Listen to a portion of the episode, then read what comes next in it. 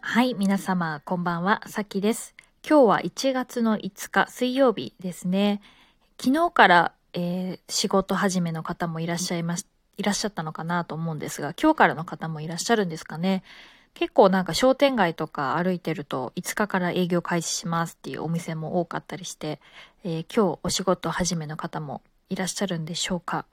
えー、なかなか、まあ今年の年末年始は割と短かったので、あの、そんなにこう、体も怠けることなく、あの、新年を迎えて、あの、通常通りの日常に戻った方も多いんじゃないかなと思います。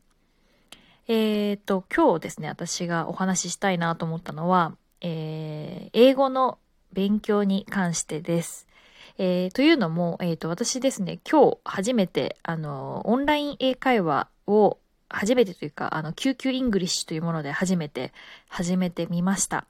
えっ、ー、と、実はですね、私、英会話の勉強っていうのを日本で行ったことが、あの、自主的に行ったことがなくて、えっ、ー、と、まあ、初めて英会話を勉強したのも、えー、フィリピンにも直接行って、フィリピンの学校で勉強していて、えっ、と、あとは、まあもう、シンガポールに引っ越して、シンガポールで働いてた時期に、あの、仕事しながら、あの、こう、わからない状態から少しずつわかるようになったみたいな形で、実践を踏まえながら英語を勉強してきた人なので、なかなかこう、コンスタントに勉強っていうことをしてこなかったんですが、えー、ちょっとですね、今年こそは、あの、英語を使って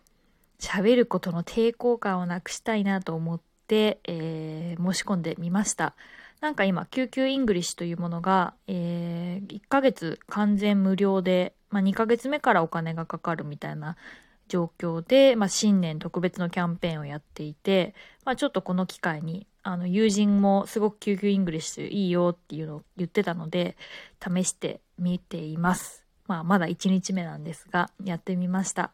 まあ、感想としては少し、あのー、先生の接続不良が多くて、あのー、何ですかね、こう、お話ししてる間にプツプツ、あの、切れてしまったりはするんですけど、先生の質自体はすごく良くて、あの、発音もすごい綺麗な先生で聞き取りやすく、まあ、少し早口だったんですけど、逆にそれがいいなと思って、あの、一瞬で30分の授業が終わりました。で、今回は、まあ、体験じ、体験というか、こう、レベルチェックみたいな、あの、テストを簡単にするような授業だったんですね。まあ、皆さん多分、 QQEnglish に申し込みをすると、あの、自動でそのレッスンが、あの、アサインされるみたいです。あの、特にこう、あの、レベルチェックテストとかを選んでるわけではなくて、まあ、初回レッスンということで、皆さんが通る、あの、内容なのかなと思います。まあ、内容としては、えっ、ー、と、まあ、先生から3つぐらいこう質問されて、それに対して、対して回答したりとか、あとはなんかポストカードのメッセージみたいなものを読んで、それに対しての、えー、発音の直しの、直しをいただいたりとか、あとはそれにた、その内容に関しての質問があるので、それを文章で答えるっていうことだったりとか、あとは写真を見て、あの、写真の内容を英語で説明したり、あとはその写真について質問が先生からあるので、それに関して回答するみたいなものでした。あとは少し文法問題もあったかなとは思いますが、まあそんな感じでちょっとレベルチェックして一瞬で終わりました。で、先生は最後には5つぐらいですね、自分のまあいいところみたいなところも説明してくれて、また、えー、こう直した方がもっと良くなるよ、みたいな形で、まあ、明るくちょっとアドバイスをもらって、まあ、終了して、次からこういったレッスンが向いてると思いますよ、みたいなアドバイスをされて終わりました。で、えっ、ー、と、あんまりこう、ここ数年間、英語の勉強してこなくて、あの、でも、英語を使う機会があったので、勝手な発音とかで結構発音して英語喋ってきたなっていうのが、なんか今日のレッスンを受けてて感じました。例えば、バケーションっていう単語がですね、あの、パラグラフの中に出てきたんですけども、まあ、カタカナでバケーションですよね。で、私もこれ英語で発音するっていう時も意識しないと、バケーションって言ってて、もう完全にカタカナ英語でちょっと発音を、あの、つけたみたいな発音というかアクセントつけたみたいな発音してしまっていたんですが、まあ、正確にはベイケーションですよね。なんかそういったところも、あの、まあ、通じちゃうからこそ誰にも指摘されないようなカタカナ英語も、えっ、ー、と、今回の先生は丁寧に、あのこう直してくれたので、それはすごく良かったなと思います。やっぱり、えっ、ー、と、私も普段こう、第二言語を英語にする方と喋ることの方が圧倒的に多いので、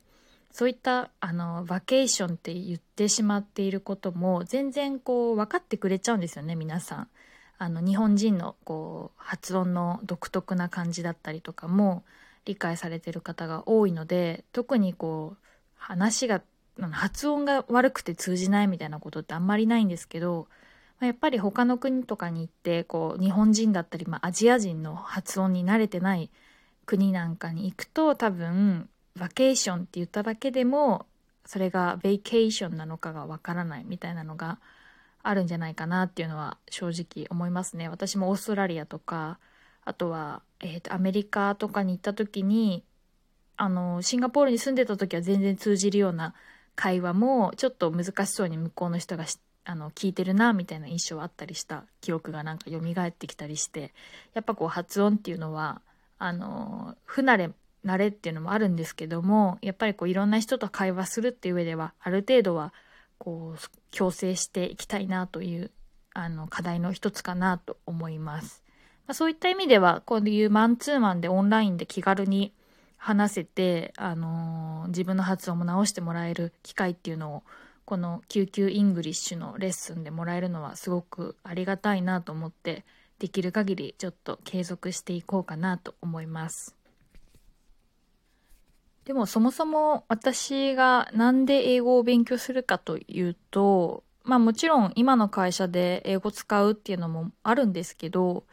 やっぱりこう、あの、世界中に友達がいて、あの、今も仲良く、仲良くというか定期的に連絡取る友人とかいるんですけど、やっぱりこう、本当のこう、会話というか、あの、くわ、なんだろうな、こう、悩みをお互い打ち解け、あの、打ち明けたりとか、まあ、それに対してこんなアドバイスするとか、なんかこう、深い話っていうのなかなかできてない友人も多いなって思ったりもしてて、ただ今後ずっとその方々とは多分関係性も続いていく中でいろんなことを共有できるだけの、まあ、英語力つけたいなっていうのもあって、まあ、英語勉強するっていうのもありますし、まあ、ずっと日本にいるっていう選択肢が私の中にはまだないのであのこう自分が海外に行きたいんだって思った時にやっぱり英語が喋れないからこう仕事ができないとか英語が喋れないから住めないみたいなそういったこう何ですかね自分の努力で解決できるものが原因であの行きたいとかやりたいっていう気もあの選択肢があの除外されちゃうことが私はすごく嫌なので、まあ、そこの努力できる部分はやっとこうっていうことでちょっと英語もうちょっと頑張っていこうかなと思います。はい。あの、よく私英語に関してあの YouTube で昔喋ったこともありますし、ラジオでもついこの間も喋ってたと思うんですけど、まあ、あの、インスタグラムなんかでも結構英語って、あの、ちょこちょここう定期的に出てくるキーワードではあって、まあ自分の中でやっぱりどうしてもコンプレックスってずっと思ってるんですけど、なんか最近ちょっと思い始めたのは、コンプレックスじゃないかもしれないって思ってて、なんか口でずっとコンプレックスだって言い続けてたので、なんかコンプレックスになっちゃってただけで、実はなんか私って英語っていうのにすごい興味持ってるのかもしれないってこう自分を